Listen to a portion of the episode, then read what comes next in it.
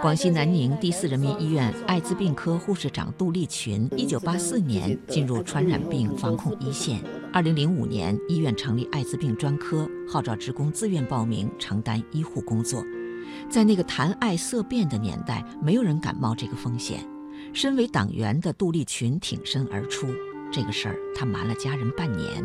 作为奋战在艾滋防治一线的共产党员。